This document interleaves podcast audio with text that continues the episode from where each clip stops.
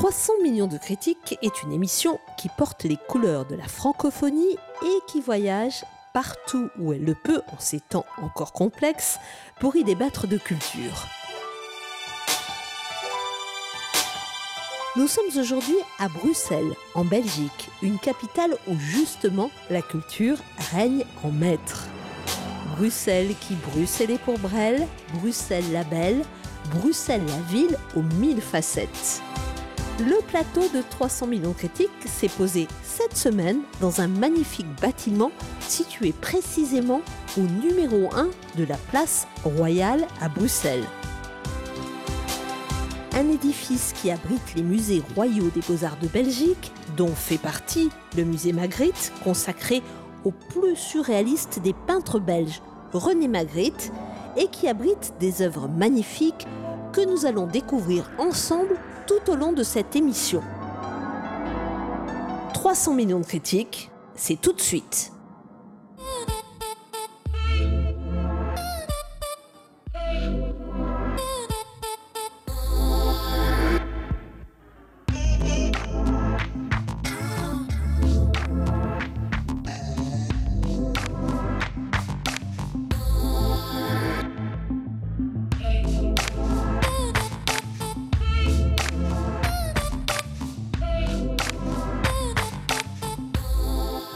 Tous, je suis ravi de vous accueillir donc avec le célèbre Sylvestre de Fontaine, le joyeux Sylvestre de Fontaine de la RTBF dans cet endroit qui est devenu en à peine plus de dix ans un symbole euh, de Bruxelles, un symbole de la culture peut-être dans le monde entier, puisque ce musée Magritte a ouvert, vous le savez, euh, en 2009. Nous sommes avec celui qui le dirige, qui s'appelle Michel Draguet, que je salue aussi. Michel, bonjour. Bonjour. Merci de nous accueillir et toute l'équipe de TV5 Monde pour cette émission culturelle.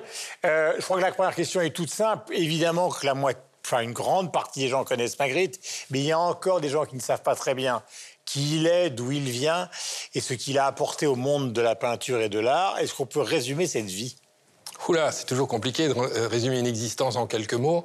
Alors c'est une vie euh, d'une banalité euh, affolante. Il a vécu, il est né euh, en Belgique, il a vécu la plupart de son temps à Bruxelles.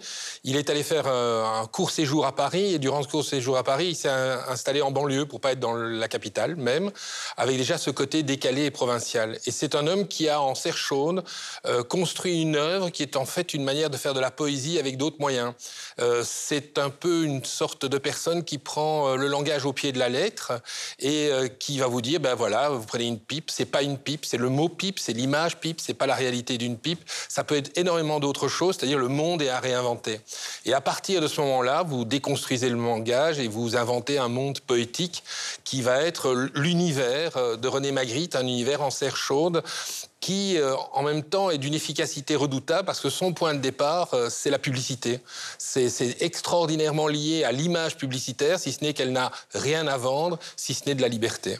Voilà, René Magritte est né donc juste avant le début du XXe siècle et il nous a quittés donc euh, euh, dans la fin des années 60, mort euh, d'un cancer, personnage extraordinaire. Question avec vous, mon cher Sylvestre. Alors vous avez la plus grande collection de Magritte au monde. disons, allez, en trois œuvres, quelles sont les pièces majeures que vous avez ici dans, dans le musée Magritte? Trois œuvres, c'est toujours dur de choisir. La vie est faite de choix. Allez, je vais peut-être jusqu'à quatre. Alors, si, on prend dans l'ordre chronologique, on a un tableau qui est extrêmement important, qui est l'homme du large. C'est un personnage qui est à l'intérieur et en même temps il est à l'extérieur. Il est debout sur du parquet, il tient l'espagnolette d'une fenêtre et pourtant il est sur une plage. Et c'est le côté Quirico, euh, fantomas de Magritte, mhm. avec un univers euh, très doux, très dur, très dense, euh, psychologiquement parlant. Puis on aurait une deuxième étape qui n'est pas euh, l'étape la plus connue, mais qui est probablement celle qui a le plus d'impact sur les créateurs contemporains. C'est le Magritte qui, à la sortie de la guerre, se dit on a fait une œuvre sinistre, le surréalisme, c'était une manière de décomposer le monde et que le décomposer, c'est pourrir. Maintenant, il faut de la joie. C'est la libération. Hein. c'est un peu une sortie de Covid. Il faut de la joie. Donc, je veux de la couleur. Je m'inspire de Renoir. Et je salue le musée de l'Orangerie qui a une exposition Magritte Renoir à laquelle nous avons beaucoup collaboré, qui montre pour la première fois cette période. Et puis, Magritte termine en est mal accueilli, il est vu comme un artiste gâteux avant l'âge, un peu comme Kiriko. Ses amis parisiens se moquent de lui, ce qui est assez habituel d'ailleurs.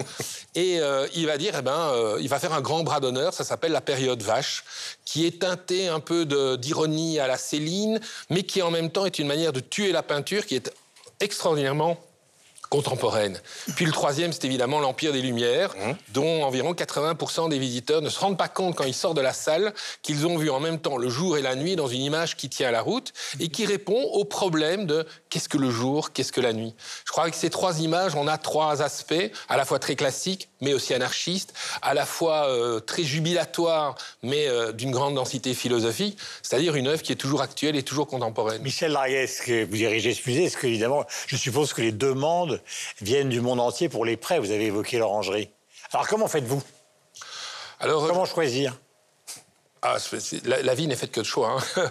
J'aurais tendance à dire qu'on privilégie d'abord des partenariats qui sont des partenariats scientifiques. L'exposition à l'Orangerie, c'est la première fois qu'on leur montre euh, la période Renoir et cette relation. Et c'est extraordinaire d'avoir Renoir et Magritte côte à côte. Euh, et on privilégie aussi des endroits où Magritte n'a jamais été montré pour aller vers de nouveaux publics. C'est pour ça qu'on a des projets euh, aujourd'hui en cours avec l'Amérique latine, avec l'Australie, où Magritte n'a jamais été vue.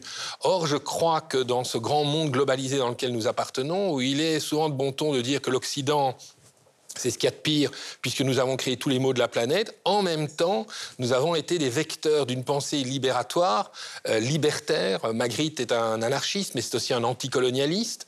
Et donc, il y a un message universaliste et humaniste qui est positif à diffuser dans le monde. C'est souvent là que, que l'œuvre de Magritte peut avoir le plus de résonance, dans son appel à la liberté. La devise de la Belgique, c'est l'union fait la force. Et quand on regarde les petites plaques qu'il y a euh, sur les œuvres, on se rend compte à quel point ce musée est un rassemblement d'œuvres qui se trouvaient dans des banques, d'œuvres qui appartiennent à des, privés, des œuvres qui, vous appartiennent à vous. Comment, fonctionne cet assemblage justement qui a l'air complètement inédit autour de l'œuvre de, Madrid, de Magritte? Alors, le, point de départ a été euh, le musée Picasso. Euh, les musées Picasso, tous autant qu'ils sont, euh, ne disposent pas des œuvres les plus connues de Picasso, qu'il s'agisse de Guernica, qu'il s'agisse de Demoiselle d'Avignon. Et un des problèmes qu'il y a dans un musée monographique est de figer la vision d'un artiste dans une collection qui est quand même toujours le fruit de l'histoire, puisque rarement on a construit ces collections avec l'idée de faire un jour un musée Magritte. Ici, le musée Magritte, c'était d'abord la salle Magritte en 84, lorsque Philippe Robert Jones a inauguré le musée d'art moderne. Et l'idée était aussi de se dire, mais nous sommes aussi un carrefour. Alors ce carrefour, c'est un carrefour de la recherche, la correspondance Magritte, des partenariats avec Houston, qui, a les archives du catalogue raisonné Magritte, toute une série de partenaires scientifiques à travers, le monde, et puis une grande famille de collectionneurs de Magritte qui peuvent être aussi des musées. On a hébergé ici les valeurs personnelles euh, du SF MoMA, du, musée d'art moderne de San Francisco. Euh, euh, nous avons eu aussi l'assassin menacé du MoMA. On a eu des œuvres du centre Georges Pompidou. On les fait venir et la machine musée Magritte change en fonction des œuvres qui rentrent, offrant des lectures qui sont différentes. Et c'est très amusant, après 12 ans d'existence, quand j'ai créé le musée, je l'ai fait sur papier avec ce que nous avions. Je l'ai vu changer et j'ai souvent des dialogues avec des personnes qui m'ont dit mais la juxtaposition de tel tableau et tel tableau, j'y ai vu autre chose. Et on fait encore ces découvertes en permanence. Et donc c'était pour moi aussi le gage d'avoir un musée vivant qui n'est pas un musée figé sur ses collections, mais qui peut aborder toute une série de thématiques à travers euh, les œuvres qui nous sont données à voir. Merci Michel Draguet, donc qui dirige ce musée depuis son ouverture. Avec Sylvestre de Fontaine, nous allons retrouver nos camarades dans un instant pour le sommaire de cette émission de 300 millions de critiques sur TV5 Monde. Le sommaire, le voici. Quels sont les festivals d'été qui braveront la crise sanitaire pour nourrir de musique, de cinéma ou de théâtre les spectateurs avides que nous sommes? Ce sera notre premier débat du jour. Nous parlerons ensuite d'un artiste belge qui a une cote d'enfer auprès de l'équipe. Il est le mari d'eux, le père d'eux, mais il est surtout lui-même. Il s'agit de Marca. Et enfin, Noir c'est Noir, nous parlerons polar à l'occasion du carton du nouveau roman de Franck Tillier, 1991 ou 1991. Et n'oublions pas notre carte postale culturelle du Québec pour garder présents nos amis canadiens qui nous manquent. 300 millions de critiques, c'est parti je vous présente Alain Gerlache, que vous connaissez, il est pratiquement chez lui ici à Bruxelles. Bon cher Alain, bonjour. bonjour. De magnifiques Magritte autour de vous. Euh, Yves Bigot, donc euh, le TV5 Monde que vous connaissez, bien évidemment, le patron de TV5 Monde. Laura Tenouji, qui elle représente France Télévisions, mais travaille aussi avec nous sur TV5 Monde, les 300 millions de critiques, que je salue.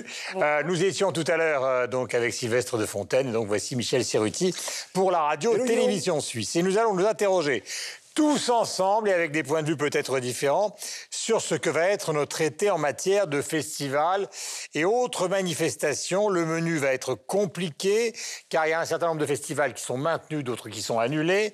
Il y a la question des jauges. Certaines jauges rendent les festivals évidemment euh, impossibles à tenir sur le plan économique. Nous allons essayer de faire un premier point avec vous, Michel. Diantre alors, ça risque effectivement de changer entre euh, ce que je vais vous dire aujourd'hui et puis véritablement l'été. Ce qu'on sait déjà, c'est qu'il y a des festivals qui ont décidé d'annuler. Souvent, ce sont des festivals, vous savez, euh, qui réunissent plusieurs dizaines de milliers de personnes dans un, seul lieu, comme Paléo. Paléo a décidé d'être annulé cette année, comme euh, ça a été le cas l'année passée. Sion sous les étoiles, des festivals, on va dire, classiques. Et puis après, il y a d'autres festivals qui ont quand même pris le pari d'avoir une édition cette année. Alors, avec quel public? Ça dépendra de la situation sanitaire, ça dépendra de ce fameux passeport Covid qu'on est en train de mettre en place et en Europe et en Suisse. Alors, par exemple, Montreux, le Montreux Jazz a décidé d'avoir une édition cette année, alors différente. Ils ont quatre salles, quatre endroits plutôt. Ils vont en avoir trois dans le Montreux Palace et dans les jardins. Et puis, un truc plus original, ils vont, ils vont créer une estrade de 600 places sur le lac, sur les berges vraiment, mais sur le lac, avec une scène. Magnifique. Ouais, avec une scène qui sera 25 mètres plus loin sur le lac également. Donc, les musiciens seront sur le lac, le public le sera aussi. Mhm. Mais bon, ils attendent. Et avec jauge et espacement. Avec jauge espacement, ils attendent peut-être, je sais pas, ils vont attendre par jour entre 1200 et 1500 spectateurs entre les différentes salles, alors qu'avant c'était 15 000. Oui, sur, le, sur le lac, c'est 500 euh, places assises. Oui, c'est 500-600 places sur le, exactement, juste sur les estrades du lac. Et hmm. puis, euh, bah, après, il faudra voir. Le Verbier Festival, pour citer celui-là également, a décidé aussi de, de, fonctionner un peu différemment. Les salles seront les mêmes, mais Martin Engström, le patron, s'est plutôt dit qu'il allait euh, essayer de doubler les spectacles, les réduire et les, et les, doubler, en l'occurrence, mettre en place des, mmh. euh, des, mesures sanitaires extrêmement importantes qui permettront, qui permettraient de garder les distances. Voilà, les festivals de, de, films vont avoir lieu, ils vont pouvoir jouer avec l'extérieur, avec certaines salles en, intérieur. Ça dépendra vraiment beaucoup de ce fameux passeport de l'état de la vaccination et de la situation sanitaire. Alain ici même mais Ici même, je crois que Sylvestre connaît euh, tout de la législation belge, mais enfin, on peut résumer en disant que pratiquement tout sera euh, interrompu cette année. Euh, interdit dans les faits par la réglementation. C'est dommage, évidemment. la situation est un peu similaire. Moi, je pense que c'est une année de transition et, je pense que comme pour les terrasses, comme pour les restaurants, dès qu'on pourra revenir à la normalité, on y reviendra. Il faut prendre son, son, mal en patience parce que les expériences qui sont tentées, comme vous le dites, par exemple, être assis à un festival. Mais moi, ce que j'aime bien dans un festival, c'est d'aller d'une scène à l'autre, c'est de bouger, c'est pas d'être assis. Je veux dire, un festival, ce n'est pas seulement un ensemble de concerts, ce n'est pas une succession de, de représentations. Il faut aller aux toilettes régulièrement. Mais on a envie de bouger. je, le, prendrais très, mal, Alain. On a envie de, on a envie de changer. et c'est ça. boit beaucoup de bière. évidemment, évidemment. De la, de la crique de la crique. nous en parlions. Célèbre bière belge à Astrid. Avec modération. Avec modération de Et revenons au sujet. je veux dire, un festival, ce n'est pas être assis non, mais alors, ça dépend des festivals. Non, mais c'est pas une critique. Non, non, mais un festival classique, par exemple. Alors, j'entends pour les grands festivals populaires. De musique classique. Un festival de musique classique, c'est vrai qu'en général, il a tout. On, ne bouge pas tellement d'une scène à l'autre. Non, mais il y a quand même. On, on, danse pas, tellement non plus. Et on, voilà. Peu, de, peu de pogo pour le violoncelle. Et c'est plutôt euh, des vins fins que, euh, que, de la bière populaire, je suis d'accord. Mais donc, un festival, c'est quand même une ambiance. Euh, aller au festival de Salzbourg, vous y êtes sans doute allé, c'est pas loin de chez vous. Vous avez toute une ambiance avec des gens qui sont habillés à l'ancienne, etc. Donc, il y a une atmosphère qu'on ne pourra pas retrouver cette année-ci, quelles que soient les formules. Mais je pense que ça ne va pas entraîner euh, un désintérêt. Quand on a rouvert les terrasses, les gens sont revenus en masse. Pardon? Il y a quand même un appétit considérable. Alors après, ça va se jouer. voilà, il faut prendre son mal en patience. Je voudrais demander à Yves. Maintenant, pour le détail de la législation. non, mais on va lui demander dans une seconde. Yves, il y a des choses, des expériences qui ont été faites justement avec le contrôle des médecins sur des salles fermées pour voir ce qu'on pouvait faire et ce qu'on ne pouvait pas faire. Donc, est-ce que ça enclenche, par exemple, pour euh, la France, une politique particulière ou pas? Alors la tentative en France, évidemment, c'est de réouvrir autant qu'on peut dans le respect euh, des euh, mesures sanitaires.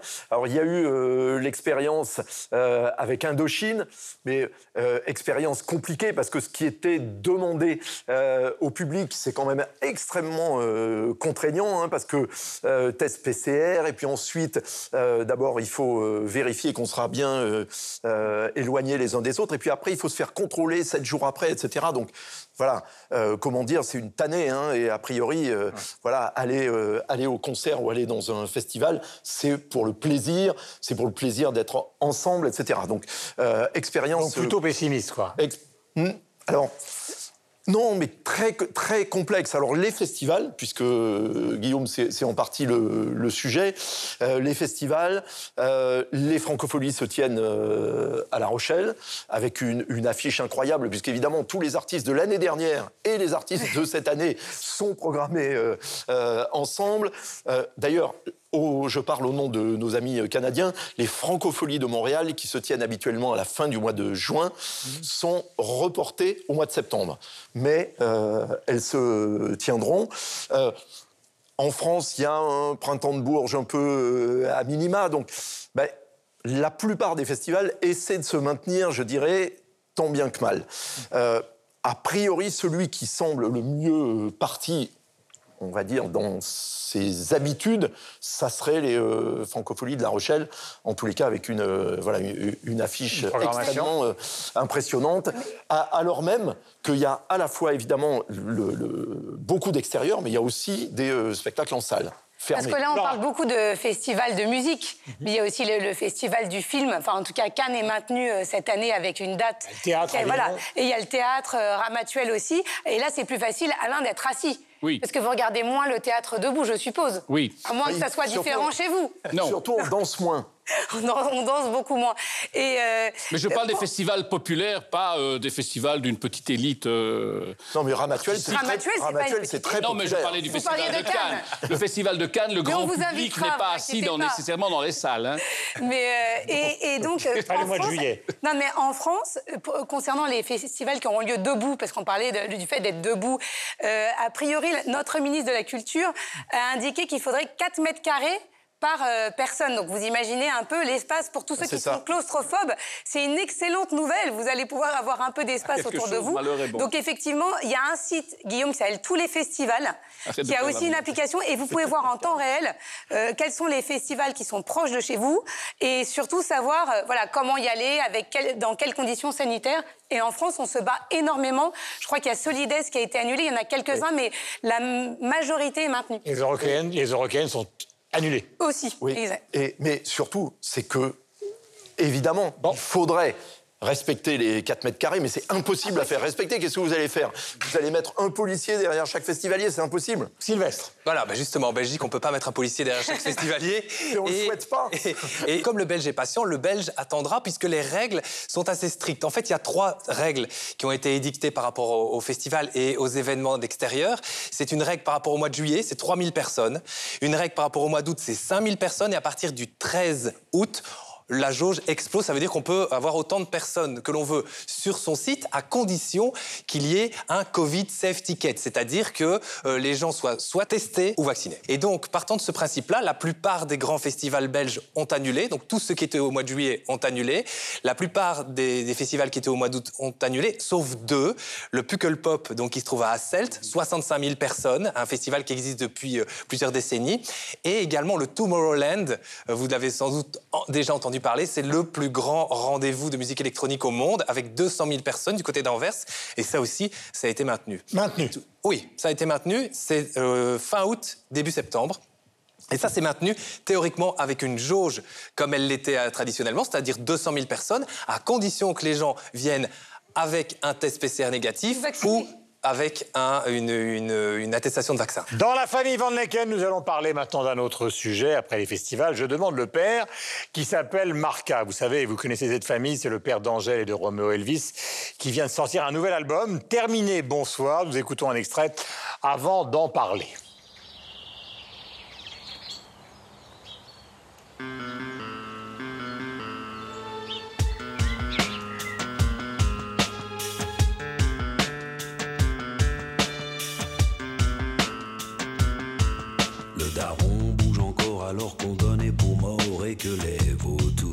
Lui tournaient autour. Le daron a été laissé chaos sur le pavé, victime, semble-t-il, de délinquants juvéniles. Ils font ce qu'ils veulent, les jeunes loups. Tandis que les yeux, ils font ce qu'ils peuvent, surtout. Le daron se demande combien ils étaient la bande des petites Kaira qui l'ont mis dans cet état.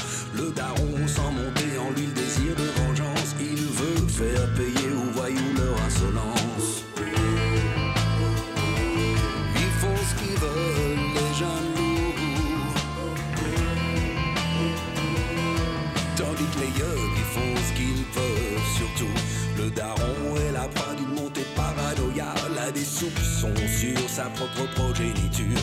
Le daron met des noms sur les profils des tueurs, les coupables sont Brutus et sa petite sœur.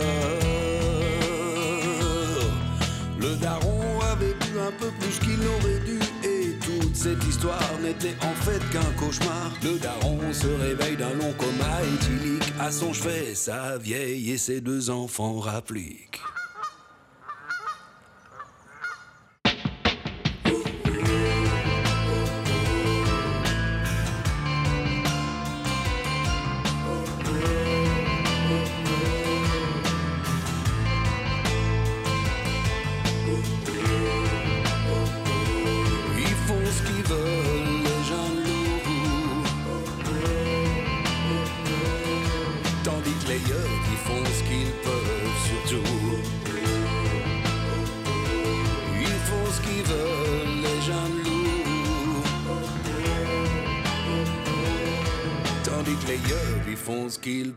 Surtout.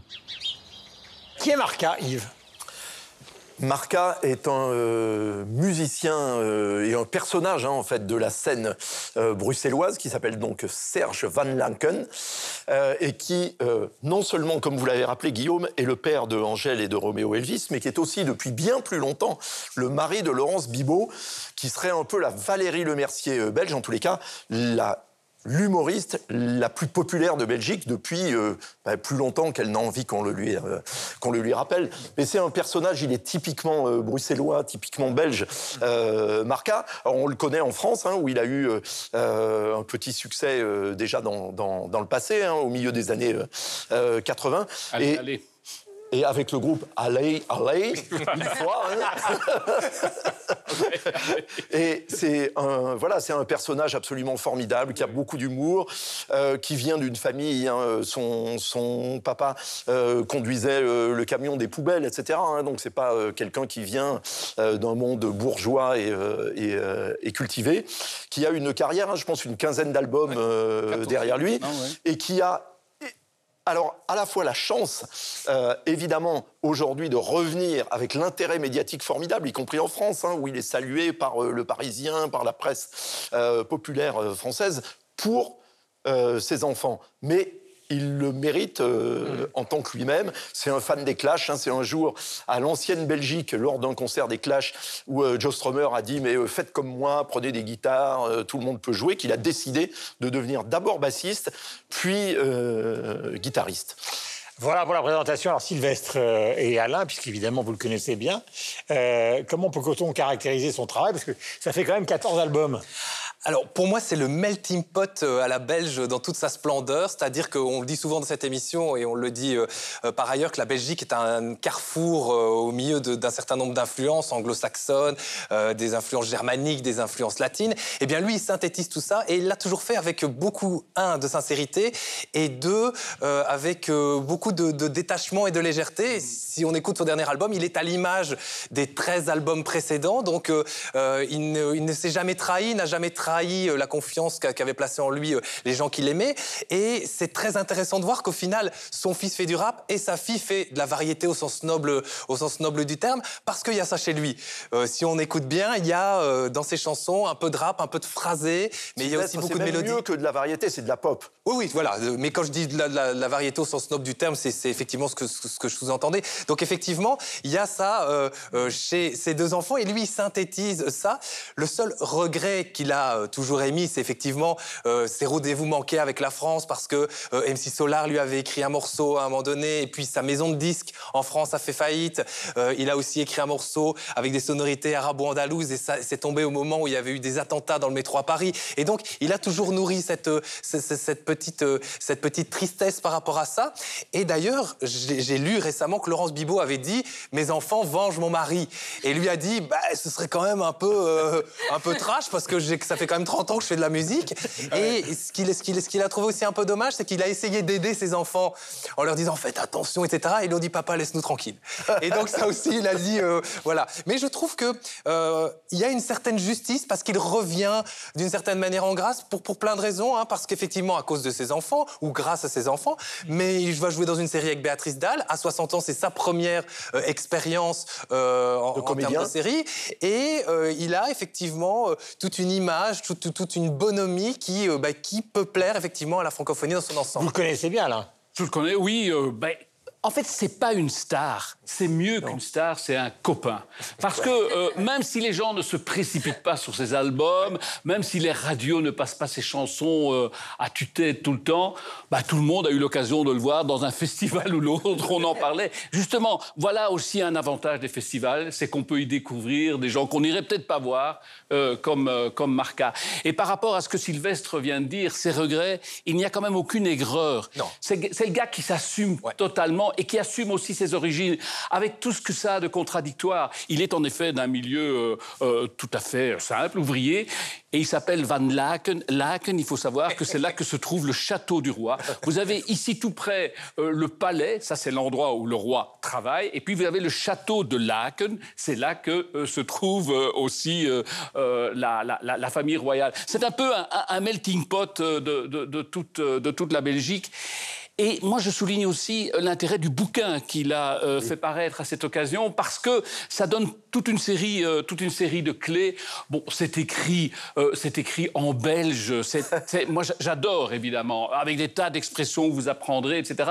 Et puis alors, il explique aussi, justement, dans son rapport à la France, un certain nombre de choses qui sont, qui sont tout à fait passionnantes, un peu grinçantes, mais c'est quand même amical. Et je crois que tout Belge pourra se retrouver, Oui, notamment il a pas, quand, quand il a pas il le seum, lui. voilà, notamment quand il explique que euh, il va jouer à Paris et que on veut absolument lui faire chanter, l'obliger à chanter une chanson euh, de Brel, alors que en fait il n'aime pas Brel et qu'en plus euh, Brel a des textes très longs et lui c'est pas ne peut pas retenir tout ça. Et, alors il a cette phrase, et le prompteur il a se cette plante. phrase Et et, le le prompteur se se plante. Mais je, je- laisse aussi, je laisse aussi la surprise quand vous lirez le bouquin.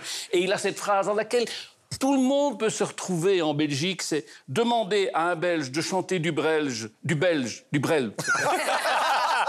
eh bien, tout est dit. Demander à un Belge de chanter du Brel parce qu'il est belge, ça reste une idée de français. Alors qu'il paraît qu'il était, il, il le dit lui-même, il est fan de Dutronc. Absolument. Il Oui, est totalement fan de Jacques Dutronc. Et là, on parle beaucoup de lui, mais vous parlez pas de l'album, un peu Sylvestre, mais l'album euh, Ter- euh, Terminé Bonsoir est génial. Ouais.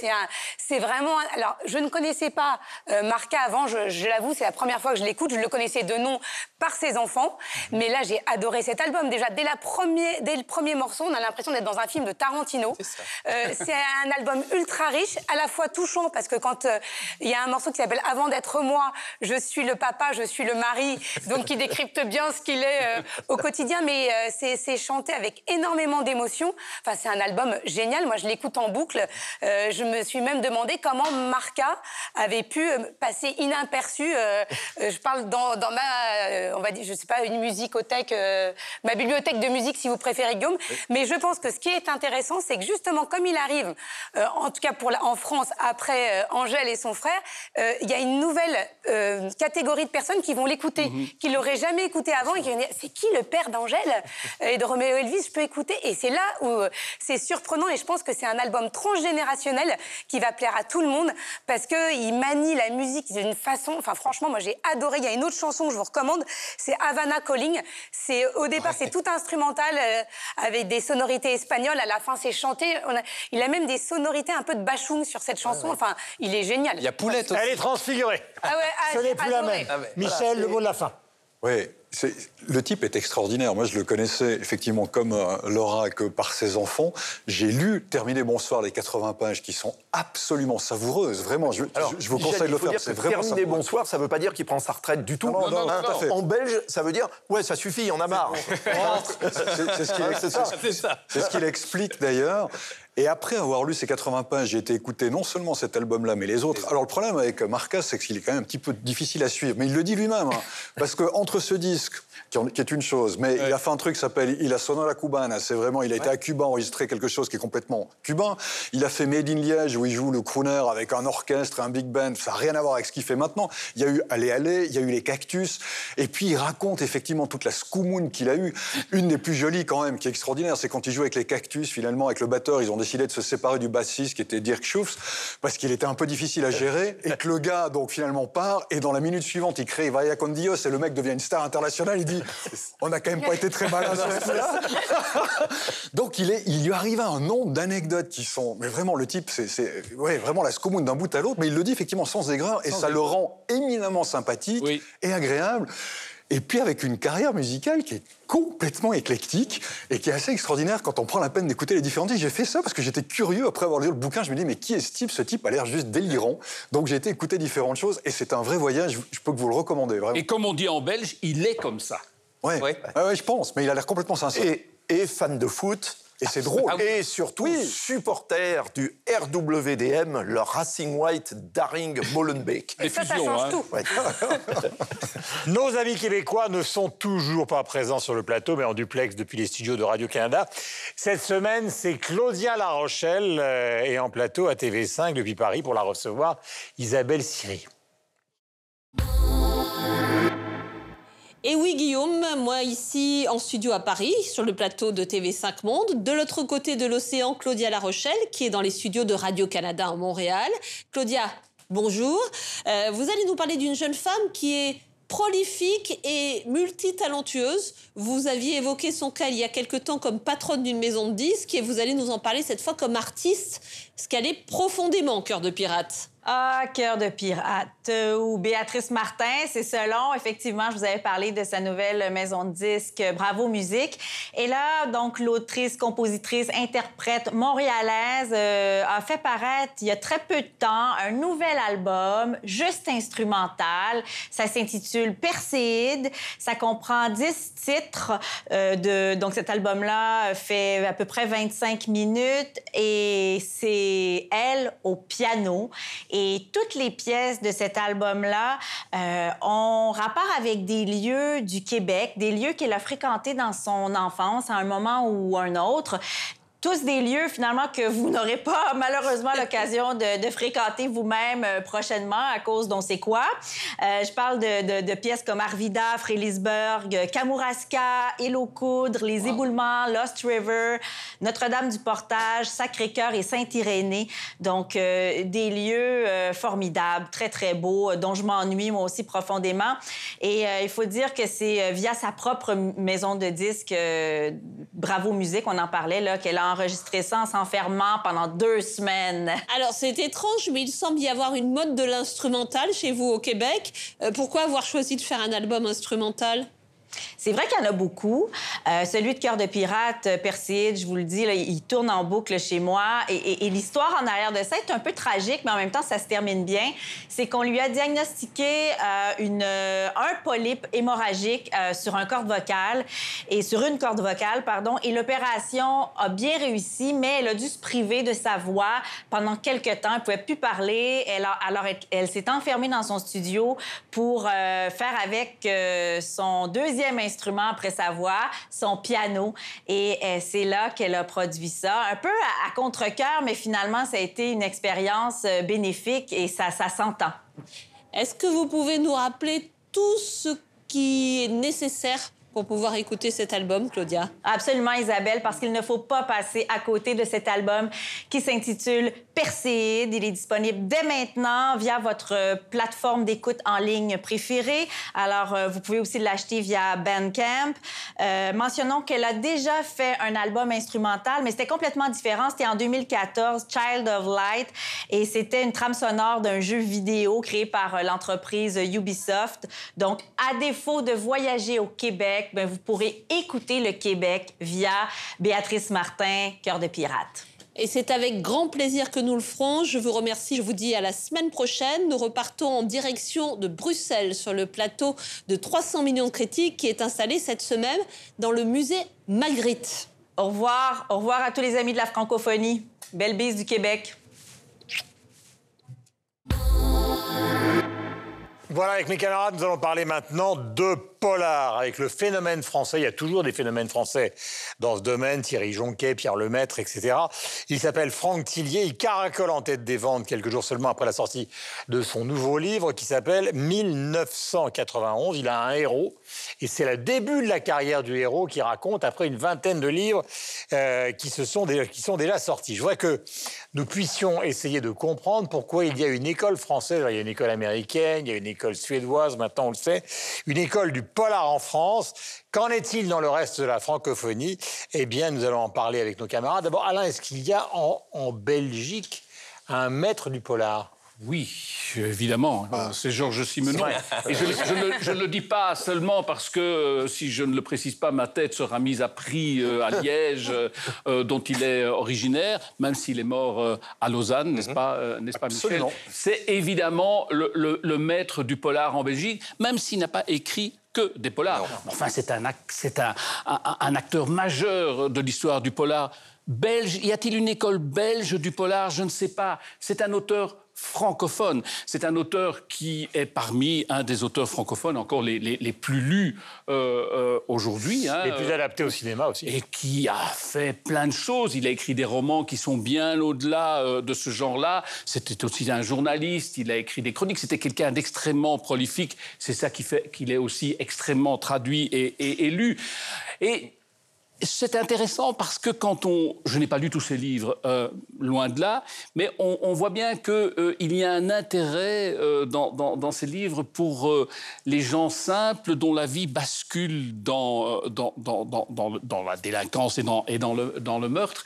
Et, en fait, euh, j'y ai repensé en lisant ce qui, à mon avis, est un excellent euh, roman policier euh, euh, 1991, comme on dirait euh, chez nous, euh, de, de Franck Tillier. Mais comme on dit Chez partout, Michel aussi. Et chez, Michel, mais ça je le laisse, euh, je le laisse le préciser euh, lui-même. Je ne veux pas vous annexer déjà que vous êtes en dehors de l'Union européenne. et que vous en êtes- Alors, 1991 est une exception française. à On un dit moment- 1991 partout. À, à- à un moment donné, dans, dans- dans- dans le livre euh, de Franck Tillier, à, à- à la page 65, euh, vous savez que c'est donc une sorte de prequel de, de- aventures. hein. donc euh, c'est- le début euh, de, de- son histoire. Et il est avec un, il est avec un- un collègue chevronné, un de ses chefs, et qui lui dit euh, ceci. Ceux qui volent et tuent déambulent dans les mêmes rues que nous. Ils sortent leurs poubelles, saluent leurs voisins. Ce sont des femmes, des gosses. Ils ont des femmes, des gosses, il faut s'y faire.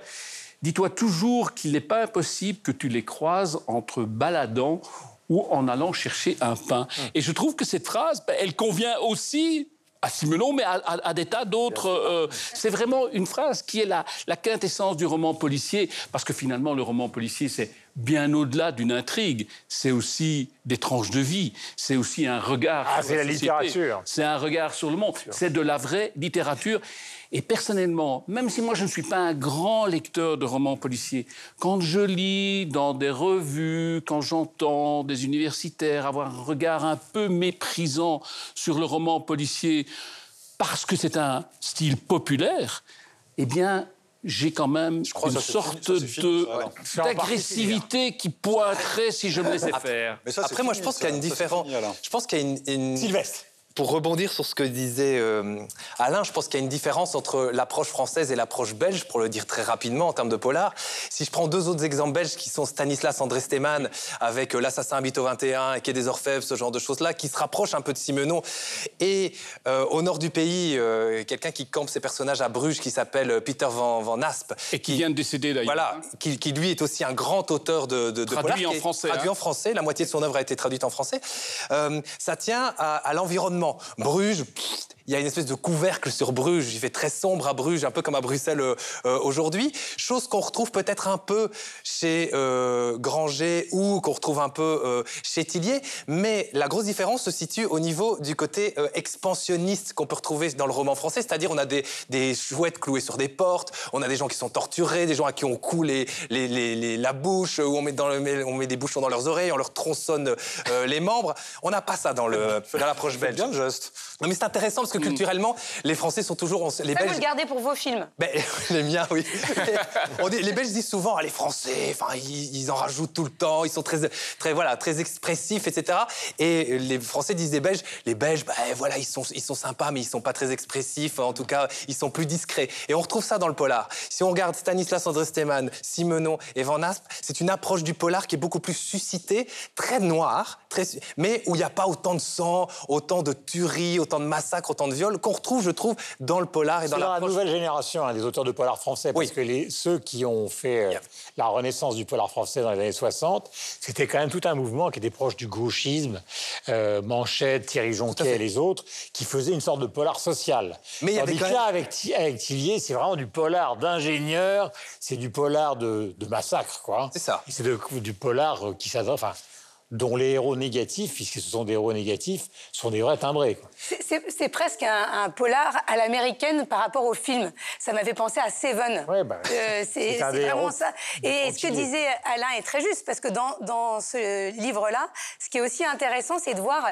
en toile de fond les années 90. Il y a des références. Passionnant. Alors, pour moi, qui suis vraiment de, qui était adolescente dans les années 90, c'était un régal. On se replonge, le minitel, le bebop. Alors, je ne sais pas si vous avez, le bebop Oui, est oui, oui, arrivé en. Suisse, en ai- j'en ai Belgique. eu un. Ah, ben voilà. Euh, ah, vous, êtes- vous êtes- vous faites partie des chanceux. J'espère que vous la gardez en objet de collection. Hein. Moi, je connais que le bebop des années 40 avec Dizzy Non, le bebop, c'était un téléphone. Charlie Parker. C'était les premiers téléphones portables. Guillaume, il fallait être près d'une borne, d'un poteau, pour pouvoir téléphoner. C'était le principe. Enfin, il y a plein. Il fait même une référence tout au début du livre à la dernière séance, euh, Oui, cette émission Eddie Mitchell, euh, avec Eddie culte Mitchell d'Eddie sur Mitchell. FR3 à Donc, l'époque. en même temps, on suit cette intrigue qui est un véritable jeu de piste. Et c'est vrai que vous commencez le livre, on en parlait avec Michel, on peut pas l'arrêter. Non. C'est impossible. Euh, c'est c'est très très bien ficelé. C'est d'une efficacité redoutable. Mais C'est très carnage, hein. Ah oui, c'est très carnage. Mais ces petits détails des années quand même, hein. 90, ah, euh, oui, mais moi j'ai aimé. Non, mais là, il faut- J'aime le il- côté carnage. Il faut aimer la, la nappe à carreaux ensanglantée. euh, Non, mais c'est très imagé, c'est ça qui est bien. et, et très on ne s'ennuie pas. Rappelons qu'il est ingénieur de formation, c'est un type qui collecte énormément d'informations avant d'écrire, qui a écrit ce livre justement à l'occasion de la pandémie, dit-il, pour essayer, comme le disait tout à l'heure Alain, de revenir sur son héros qu'il avait disséminé pendant une vingtaine d'ouvrages. Et donc, il, est- il a, il a utilisé la pandémie pour revenir dans ces fameuses années 90 que vous décriviez fort bien. Michel, Oui, je- plus, pas plus, oui, oui, alors, plus. Alors, je- je- vraiment, Hannibal Lecter. Je suis totalement sincère, je vous avoue, parce que comme on, on- on parle plutôt des polars de- de- de- et des auteurs de polars de chacun de nos pays, je me suis dit Tillier, qu'on on avait déjà lu et autres, je me suis dit, bon, ok, je vais pas forcément lire Tillier, mais je vais quand même lire les trois premières pages ou autres pour voir à quoi ça ressemble. J'en suis à la page euh, 400 au bout d'une journée et demie. Vous Parce êtes que, beaucoup plus loin qu'Alain. parce que franchement, on n'arrive pas à en sortir. C'est hyper efficace. c'est Vous êtes beaucoup voilà. plus loin qu'Alain qui s'est arrêté à la page 65. J'ai arrêté la page 65 et j'ai continué ensuite. Je me suis arrêté en so- à 68 comme dans tout. Ce, qui est, ce qui est- ce qui est intéressant avec les, ce qui fait la C'est quali- prudent. Ce qui fait la qualité des polars, justement, pour en revenir à Simenon ou d'autres, c'est ça, c'est l'ancrage social qui a toujours ou qui a toujours eu dans la littérature, ce qui fait aussi le succès des auteurs de polars et des polars en Suisse, par exemple, parce que quand on a des gens comme, euh, Nicolas Feutz, le, procureur, qui est procureur euh, pour le canton de Neuchâtel dans sa vraie vie, euh, ou Joséphine Cardona qui en a écrit d'autres, ou Marc Woltenhauer, ce sont des polars qui sont complètement inscrits dans une réalité géographique et sociale d'un lieu qui est la Suisse, alors que souvent on a l'habitude de lire des choses qui, se passent en France, qui se passent aux États-Unis. Joël Dicker aussi, d'ailleurs, Joël Dicker, après avoir écrit des polars qui étaient plutôt situés aux États-Unis, en a fait un le dernier qui s'est extrêmement bien vendu, puisqu'il était, je crois que c'est la première vente francophone en 2019 ou 2020, avec euh, l'énigme de la chambre 622. Donc ça, ça se passe à nouveau à Genève, voire à Verbier en, en Valais. Et la, la- la- la- effectivement, la, la note- Joël Dicker, c'est des œufs au plat à côté de Franck Tillier. hein. Pardon? C'est des Ah oui, œufs au plat à côté de Franck Tillier, Joël Dicker. Mais on n'a pas les détails. On est juste du côté en Non, mais je veux dire, c'est. C'est- quand même très, Ah, très... c'est beaucoup plus calme. Mais par contre, Nicolas Feutz ou Marc Woltenhauer, eux, alors, sont franchement sanglants dans leurs bouquins, mais vraiment. Euh, plus, effectivement, du côté de Tillier ou une certaine littérature. Donc, on a les deux. Et puis, une Cardona ou Yves Godin, dont on a parlé aussi dans des émissions précédentes, on est dans quelque chose qui est un petit peu plus élaboré au niveau de l'écriture et qui est un petit peu moins sanglant immédiatement, euh, mais qui reste toujours avec cette, euh, cette note de l'ancrage social qui fait la qualité, justement, des romans policiers depuis Simenon, depuis d'autres. hein. Il y a eu Leblanc avant, il y a eu Gaborio, qui est un petit peu un des ancêtres du polar euh, en France, ou, ou même Voltaire. Enfin, si on va dans le- dans dans l'histoire, c'est ça qu'on met souvent en avant, mais, qui- mais, mais c'est ça la, la- la qualité. Alors, quand vous avez une qualité d'écriture, comme c'est quand même le cas chez Tillier, c'est pas forcément de la grande littérature, mais c'est pas le seul problème, c'est extrêmement efficace. bien écrit, c'est extrêmement bien écrit. C'est très bien écrit, oui. Ouais, c'est bien écrit, Très, très vraiment. bien écrit. Ouais, vraiment, je suis d'accord.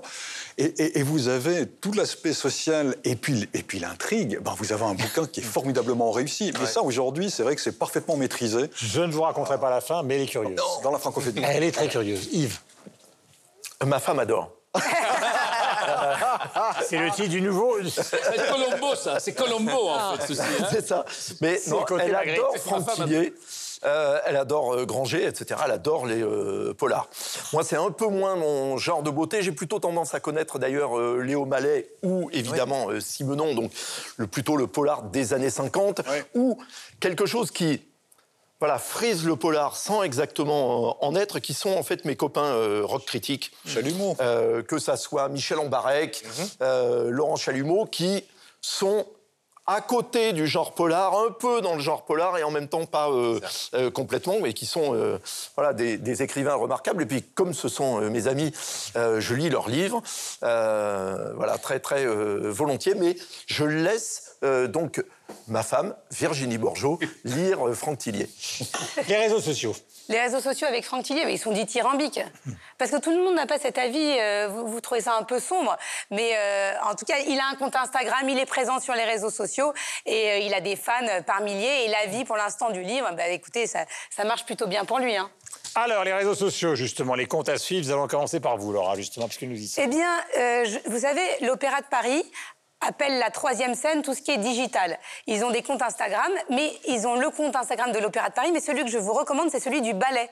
C'est le ballet de l'Opéra de Paris qui a aussi son compte Instagram, et là, on rentre dans les coulisses des tiras, c'est- c'est juste magnifique. Sylvestre. On a parlé de Marca. Euh, son fils euh, Roméo Elvis a commencé au sein d'un groupe qui s'appelle L'Or du commun. Euh, il a beaucoup travaillé avec, avec ce groupe-là. L'Or du commun sort un nouvel album et il a euh, un compte Instagram vraiment assez savoureux. Donc le compte Instagram de L'Or du commun et l'album s'appelle Avant la nuit. Michel.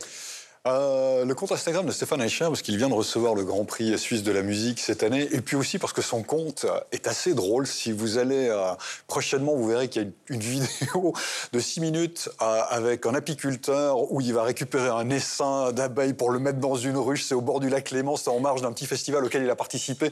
Il parle en suisse allemand, il parle en français, il explique ce qui se passe. C'est drôle comme tout, c'est complètement décalé.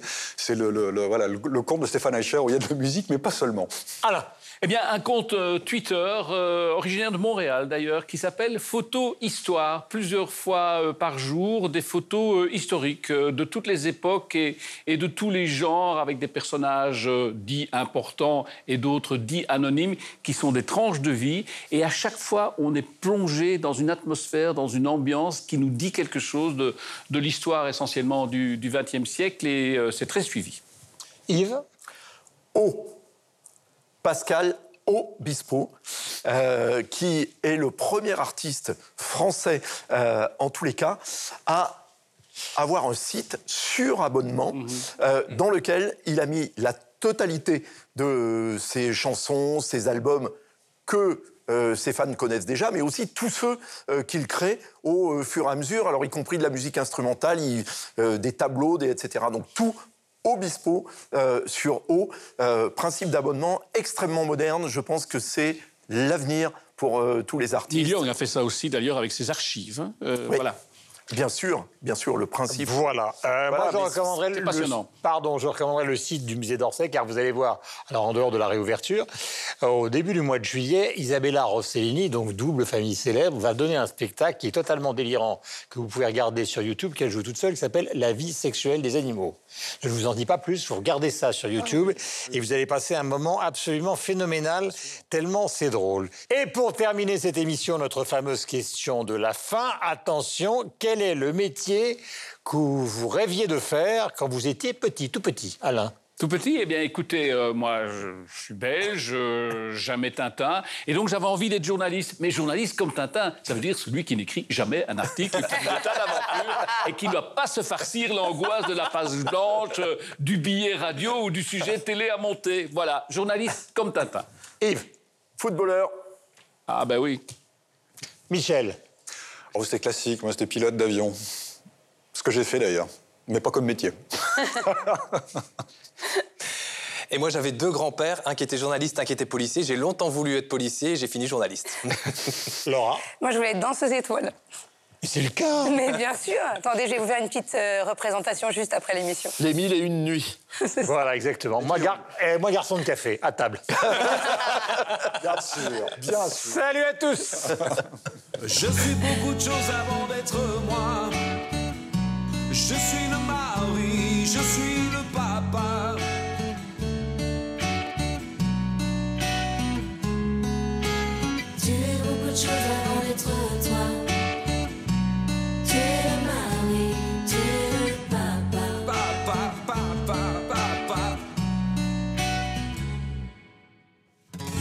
Le fils de ma maman. L'occupant de mon